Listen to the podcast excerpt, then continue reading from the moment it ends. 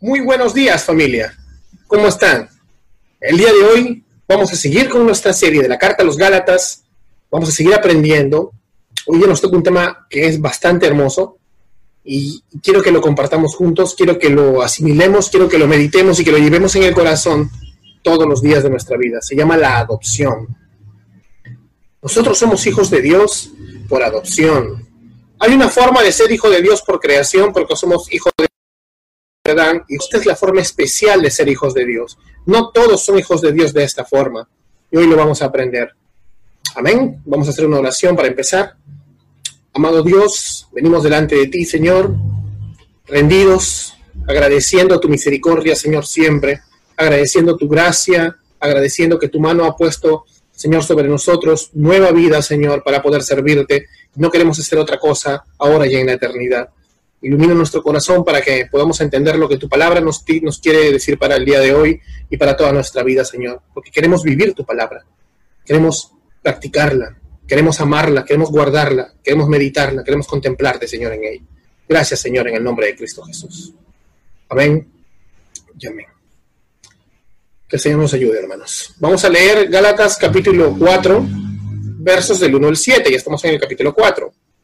El apóstol Pablo nos dice así, digo pues, mientras el heredero es menor de edad, en nada es diferente al siervo, aunque sea el dueño de todo, sino que está bajo guardianes y tutores, hasta la edad señalada por el Padre. Así también nosotros, mientras éramos niños, estábamos sujetos a servidumbre bajo las cosas elementales del mundo.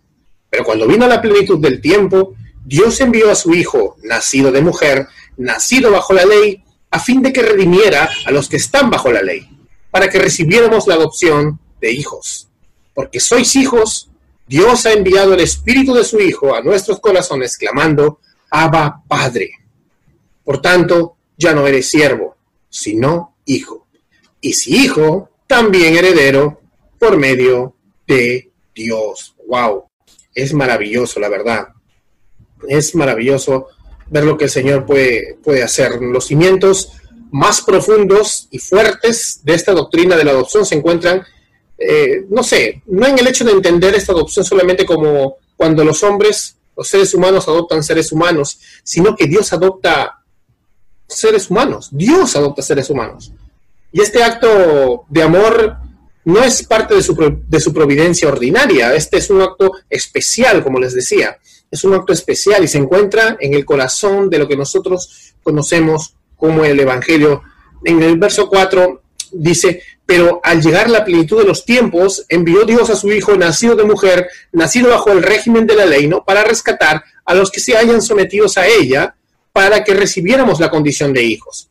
Y estábamos recordando casi todos los capítulos que hemos visto, capítulo 1, 2 y 3 de la carta a los Gálatas, y veíamos que estábamos atrapados bajo la ley, recuerdan, la ley nos tenía condenados.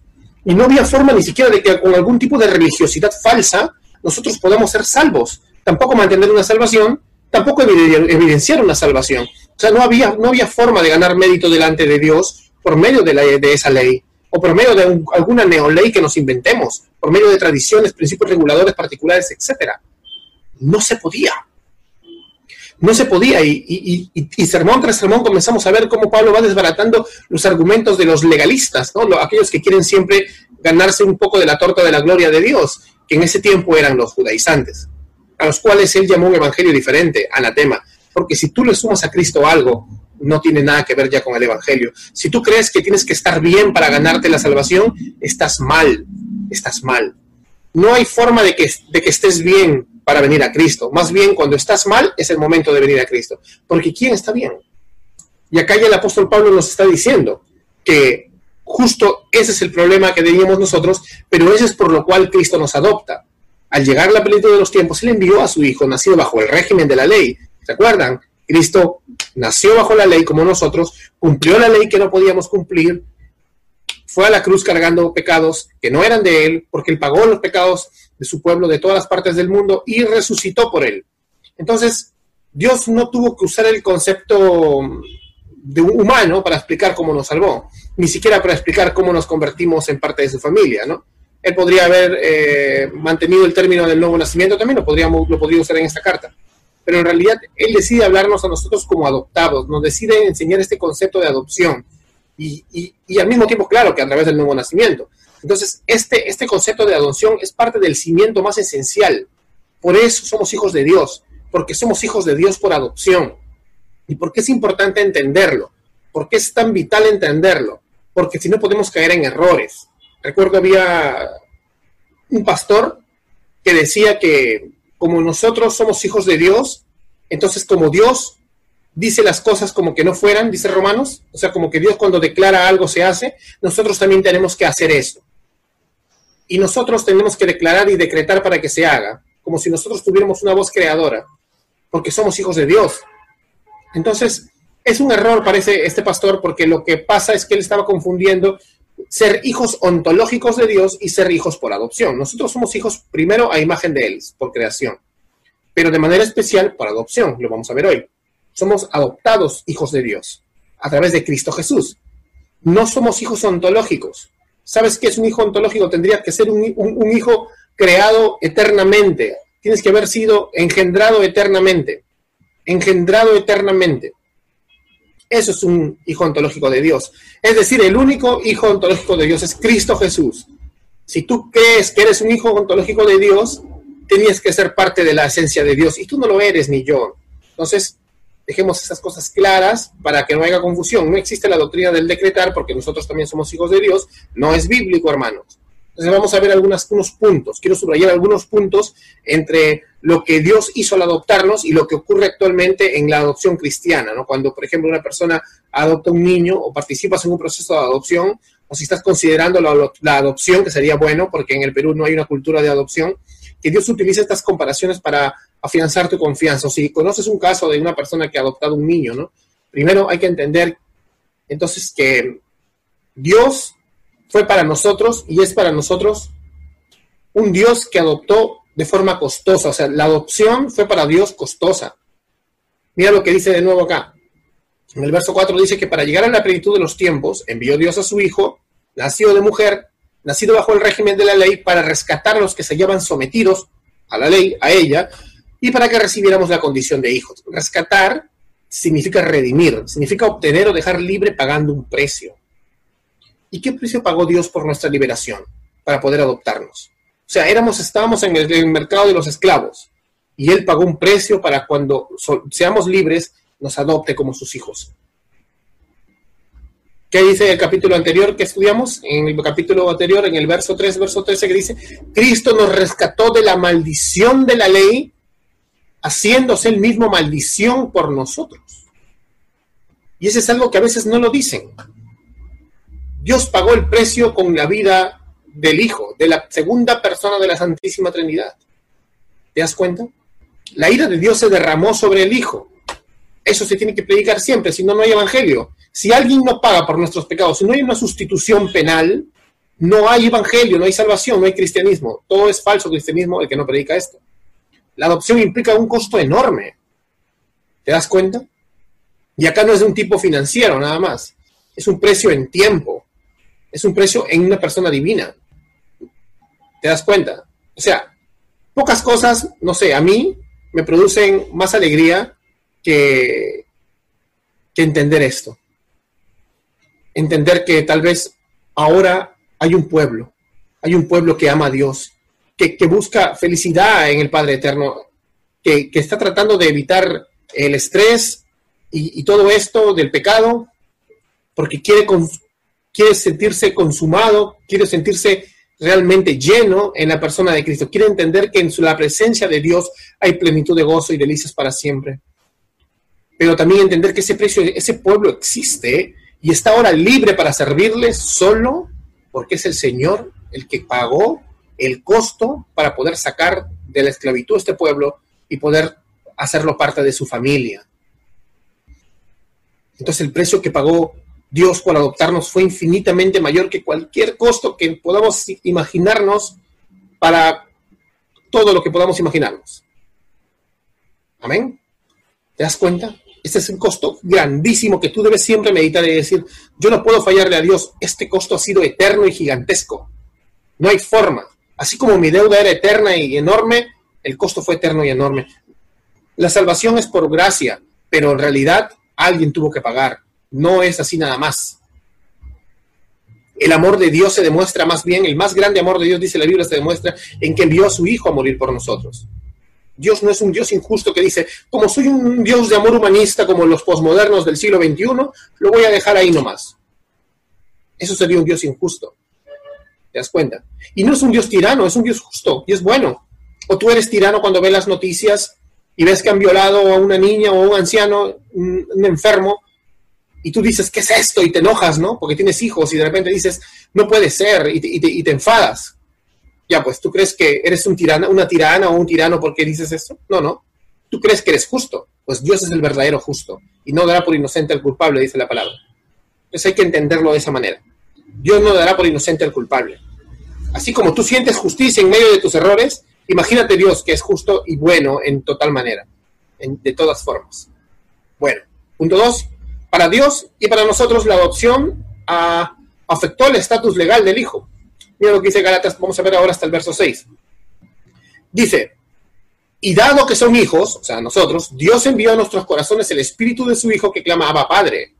Había una realidad legal aquí, por eso te das cuenta, había culpables y había inocentes. Había un inocente llamado Cristo y había culpables llamados nosotros. Acá había una realidad legal que, que Dios tiene que ver. Su propia justicia y ley le exigía que fuéramos nosotros castigados y apartados de su presencia para siempre por nuestros pecados, es decir, lo que se le llama el infierno. La ley y la justicia de Dios reclaman un castigo.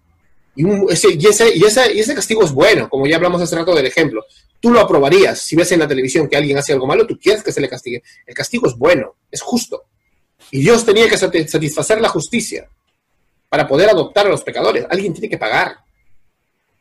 Entonces, esto lo hizo mediante un expiador, que es Cristo Jesús, quien reemplaza al culpable, quien reemplaza al culpable y él se lleva la pena. Esto significa que la condición de ser hijo legalmente procede de la experiencia del Espíritu que viene a darnos ese trato de hijos. Es un intercambio glorioso.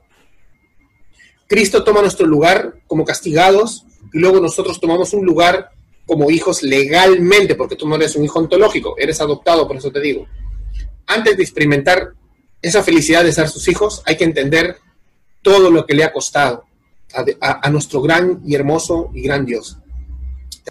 Punto 3. Dios bendice la adopción y entonces ahora está concediéndonos un espíritu que nos une a Él, que nos filia a Él. Entonces, Gálatas capítulo 4, verso 6 dice, justo dice, Dios envió a nuestros corazones el espíritu de su Hijo que clamaba, Abba Padre. Y mira, vamos a hacer un paralelo con Romanos, en el capítulo 8, versos 15 al 16, acá lo tengo, dice, y vosotros no habéis recibido un espíritu de esclavos para recaer en el temor, antes bien habéis recibido un espíritu de hijos adoptivos, que nos hace exclamar, Abba Padre. El espíritu mismo se une a nuestro espíritu para dar testimonio de que somos hijos de Dios. Ah, wow, es, un paralelo grandioso. Es el mismo Pablo diciéndole una cosa maravillosa, que es que al adoptarnos, al adoptarnos, o sea, perdemos la condición ya de extranjeros, de enemigos de Dios, de aborrecedores de Dios, y nos llena eso de justicia prestada por Cristo, porque no es nuestra. Y eso, al meditarlo, te trae un sentimiento de aceptación y amor. O sea, él, él derrama su espíritu sobre él para que te des cuenta que Dios te ha aceptado por la justicia de Cristo, por su sacrificio perfecto. Y eso y eso en nuestros corazones viene para darnos la experiencia de ser acogidos como familia. Lo destacable de estos dos textos que acabamos de leer es el término Abba, que es una palabra aramea. Eh, entonces, ¿por qué tú dices, si los escritos originales estaban en griego, ¿por qué Pablo la, la, habla en la escribe en arameo? La respuesta es que era la forma en que Jesús le habló a su padre. A pesar del hecho que prácticamente nadie en la cultura judía, mira, se refería a Dios con esta palabra, Abba, asombró a los discípulos de uno, ¿no? Quienes le, habrán visto decirle Abba. En Marcos capítulo 14, verso 36, Jesús está orando en Getsemaní y él dice, Abba, Padre, todo es posible para ti. Por lo tanto, al adoptarnos, Dios nos da ese mismo espíritu de confianza, esa confianza que tiene Jesús con su Padre, nosotros la tenemos. El espíritu de su Hijo está en nosotros y nos garantiza sentir ese afecto de sentirnos en confianza, de ser miembros de la familia de Cristo. Ora Dios para que, para que te dé la, siempre ese sentimiento de saber que es tu Padre. Por la gracia divina en nuestras familias, Dios despierta un afecto, ¿no? Entre tus hijos, incluso cuando tus hijos son adoptados, tú los amas. Y son vínculos profundos, personales y espirituales entre los cristianos. Los niños adoptados son, o sea, por una familia cristiana entienden de que tienen una familia real. Un espíritu envuelve nuestra relación y atestigua esta realidad. Pues igual que esto, los niños de la familia ahora le llamamos papá a Dios, nuestro Padre. Ora que siempre te dé esto.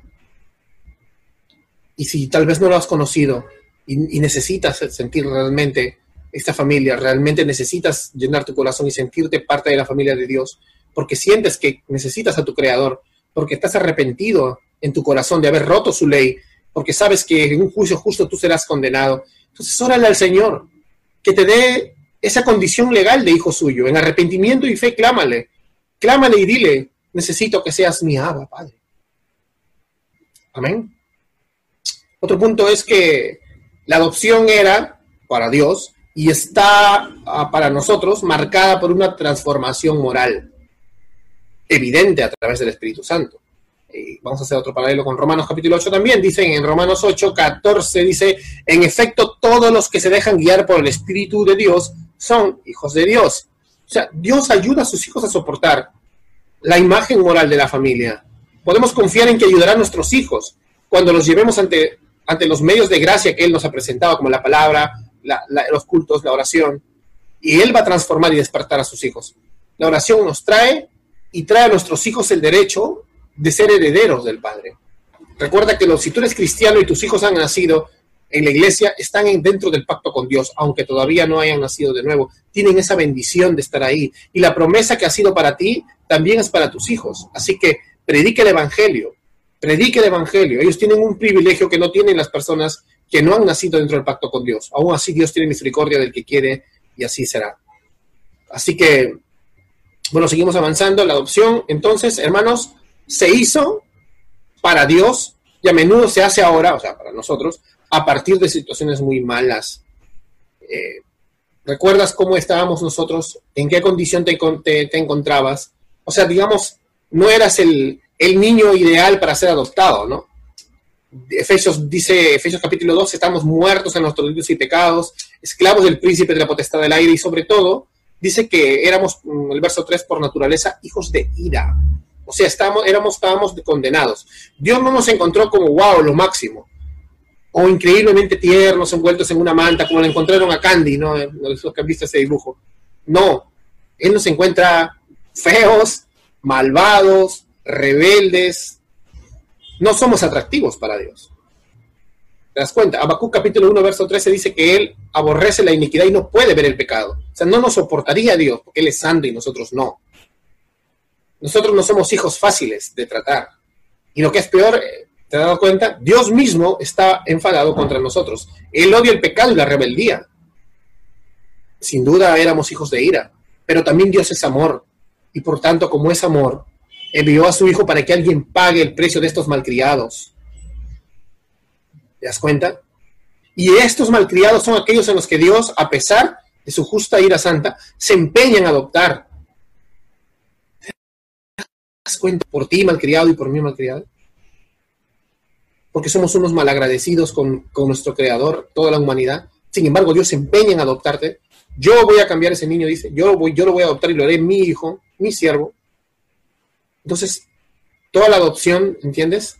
O sea, todo el proceso de adopción, una, una división moral y cultural mayor que cualquiera de, de las adopciones que podemos ver en el mundo, ¿ves? La distancia entre lo que nosotros somos y lo que Dios es es infinitamente mayor a cualquier distancia entre un papá y un hijo humanos, o un padre y un hijo adoptivo humano. Dios cruzó la barrera más grande para redimirnos y adoptarnos. Aplica esto en tu vida, antes de, tener barreras culturales, antes de tener barreras raciales, barreras ideológicas contra tus hermanos y contra tu prójimo. Cuando siempre y cuando no rompa la ley de Dios, tienes que acordarte de eso. Y aún si esta persona tiene una ideología que rompe la ley de Dios, hay que corregirle con mansedumbre para que Dios le conceda el arrepentimiento, como dice 2 Timoteo, pero con mansedumbre, que es humildad. Bueno, para terminar, la adopción significaba para los cristianos, y significa para los padres cristianos actualmente, que sufriremos antes. Y esto no resulta extraño, ¿no? Porque tú dirás, este, pero ¿por qué si ya soy adoptado, soy un hijo del rey, ¿no? Recuerda, porque dice Pablo que estamos anhelando eh, la liberación de nuestro cuerpo, por ejemplo, en Romanos 8, nos dice que gemimos en nuestro interior por la liberación de nuestro cuerpo, Romanos 8, 22. ¿Por qué crees que Pablo habla de esa manera? Si ya hemos sido adoptados, tú dices, cuando Cristo murió por nosotros, el precio quedó saldado. Y cuando nos hemos arrepentido y hemos creído por fe en Él, estamos legal y permanentemente en su familia.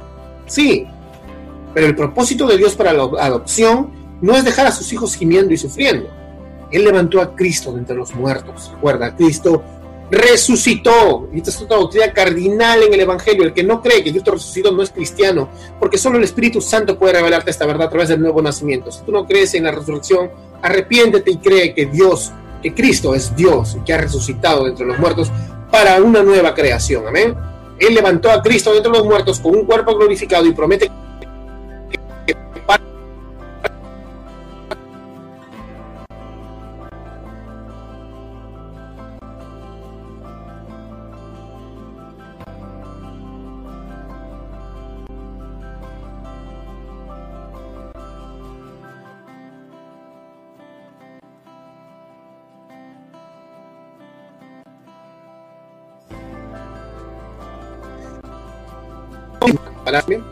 Esto es especialmente importante para, para nosotros, no solamente para cuando vamos a ver a, nuestro prójimo, sino como le dije al principio, si tienes pensado adoptar un niño, o si tienes pensado casarte con una persona que ya tiene niños y vas a tener que adoptarlos. Entonces piensa, ¿no? Todos nosotros tenemos algún tipo de problemas. Algunos de nosotros viviremos tal vez lo suficiente para ver a nuestros hijos crecer y morir antes que nosotros, otros de repente ni lo veremos. Sea como sea, sea como sea, recuerda, vale la pena darlo todo por tu prójimo. Vale la pena darlo todo y amar sin condiciones a quien vas a adoptar. Vale la pena por, porque te trae una corona por toda la eternidad. Entonces, quiero que con esta confianza, con esta confianza futura que lo engloba todo, lleves a cabo cualquier tipo de adopción. Adopta a tu hermano, adopta a un niño, adopta a tus propios hijos si no les has dado el amor que realmente Cristo te ha dado a ti y quiero darte cuenta, quiero que te des cuenta de que realmente eso necesita el mundo.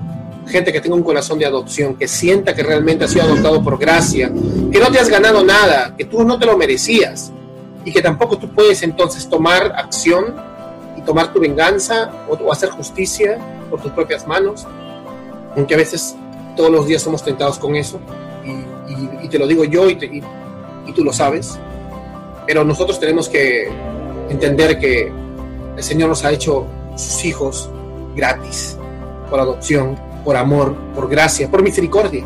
Ha pasado la miseria de nuestro corazón por el suyo, haciéndose hombre, pero sin pecado. Y ahora nos comprende, como dice el libro de los Hebreos. Así que si el día de hoy tú eres un cristiano, clama al Señor para que te dé ese corazón de adopción. Y recuerda que tú eres parte de la familia de Dios. Siente esa confianza de ir al trono del Señor y decirle, Abba Padre, y si no conoces al Señor, te repito como hace rato, arrepiéntete y cree en el Evangelio, cree en que Jesús está dispuesto a recibirte, sus brazos están abiertos y dice que viene a mí, yo no lo echo fuera. Ven y viene gratis del agua de vida eterna, como está en Apocalipsis 22, 17. Ven nada más, ven, no esperes estar bien, nunca vas a estar bien, Él te va a transformar para bien. Amén. Vamos a orar. Amado Señor, queremos darte gracias, Dios mío.